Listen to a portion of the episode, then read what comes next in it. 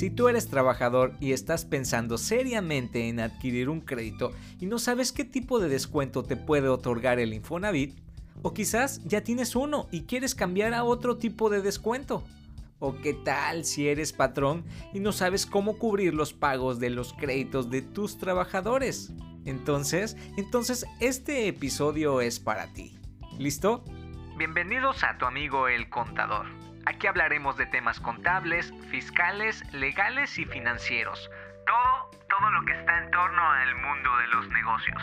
Yo soy Luis Rodríguez y comenzamos.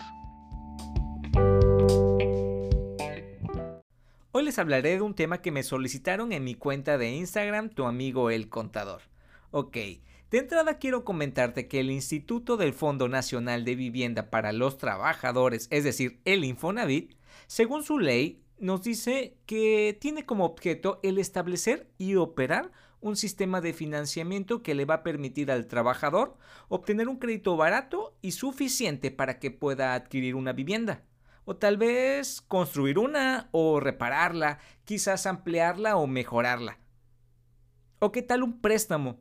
Pues en la actualidad el Infonavit te puede otorgar un crédito de un poco más de 2 millones de pesos. Claro, no te emociones porque también te estoy hablando del sueldo máximo ante el IMSS.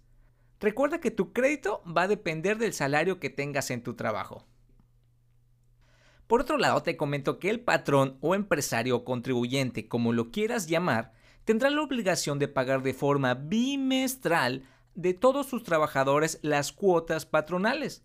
Además, si sus trabajadores tienen algún crédito Infonavit es decir, que ya tengan alguna vivienda o algo por el estilo, los patrones serán los encargados de pagar también por ese crédito. Porque se supone que en las nóminas que el patrón le fue pagando al trabajador, pues le tuvo que ir descontando la parte proporcional del pago de su crédito.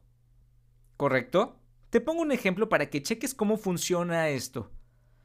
Supongamos que el trabajador va a pagar el Infonavit de sus trabajadores en el mes de marzo y será lo correspondiente al bimestre anterior, es decir, enero y febrero. Porque recuerden que les dije que los pagos del Infonavit el patrón los hace de forma bimestral. Entonces, si el trabajador tiene un crédito, por ejemplo, de 8 mil pesos en el bimestre, ese sería el monto que el patrón pagaría por él. Porque se supone que esos 8 mil pesos ya se los descontó el trabajador en el mes de enero y febrero por vía nómina. Es decir, si la nómina es quincenal, ya le habrá descontado al trabajador dos mil pesos quincenales.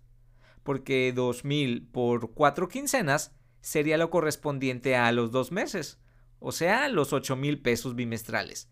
¿Va que va? Más claro ni el agua. Ok, continuemos. Ahora, si tú estás pensando seriamente en adquirir un crédito Infonavit, te comento que los requisitos es que obviamente primero tengas un empleo vigente y que tengas un mínimo de 116 puntos. Y esto se conformará con la suma de tu salario integrado, tu antigüedad laboral y el ahorro de la subcuenta de vivienda, que es lo que aporta tu patrón de forma bimestral, que es lo que te había comentado. Y ahora, en cuanto al patrón, si alguno de tus trabajadores obtiene un crédito, este te deberá de llevar su hoja de aviso de retención de descuentos. Y ten en cuenta que si el trabajador actúa de mala fe y no te entrega ese documento, pues tú no podrás saber que tiene una deuda pendiente con el Infonavit. Es decir, hasta el bimestre más cercano que te toque pagar es como te darás cuenta de su deuda. Por lo que en estos casos deberás de tomar algunas medidas administrativas para que esto no pase en tu empresa. Por ejemplo, te podría recomendar checar en el portal empresarial del Infonavit en donde dice información de trabajadores. Ahí deberás de ingresar con el número de seguridad social del trabajador y listo, ahí te va a indicar si cuenta o no con crédito. Ok, ahora les diré los tipos de descuento que el Infonavit maneja. Y el primero es por porcentaje. Este tipo de descuento lo determina el instituto conforme al salario del trabajador y entre más alto sea el salario base de cotización, mayor será el porcentaje de descuento. En cuanto a los pagos del trabajador bajo este modelo de porcentaje, se determinará aplicando el salario base de cotización, es decir, con lo que estás dado de alta en el IMSS, lo vas a multiplicar por dicho porcentaje. y después por los días del bimestre. Es decir, si es enero y febrero, serían 31 y 28, que daría un total de 59 días. Y el resultado, ese será tu total a pagar en el bimestre.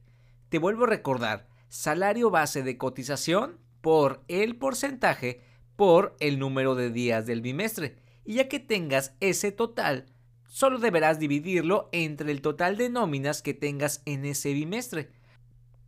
El otro modelo es el de cuota fija en pesos.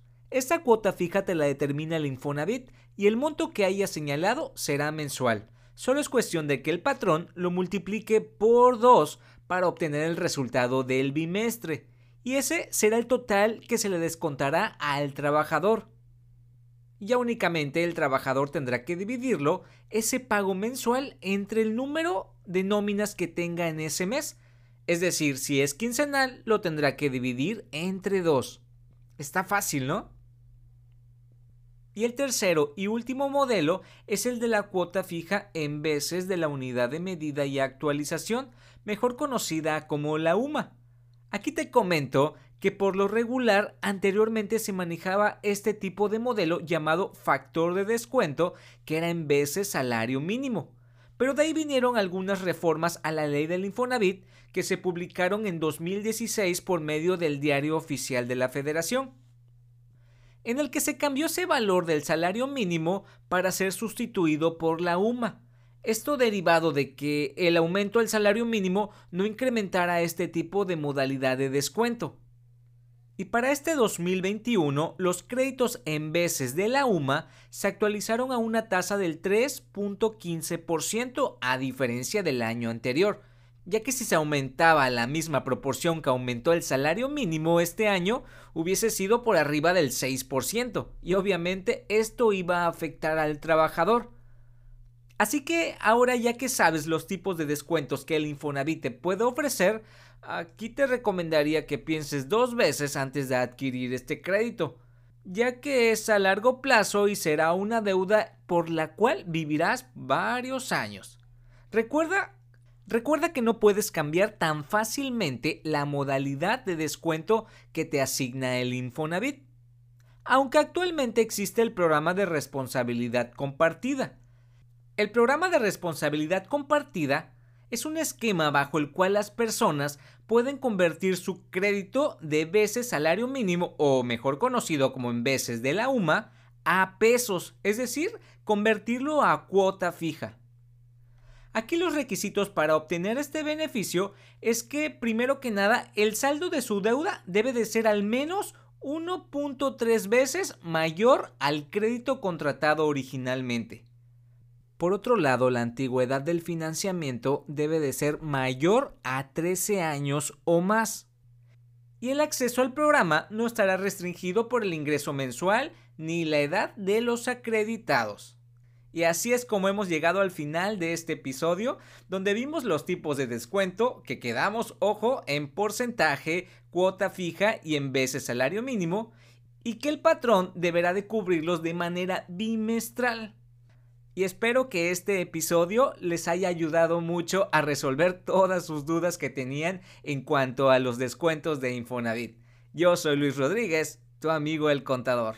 Hasta pronto.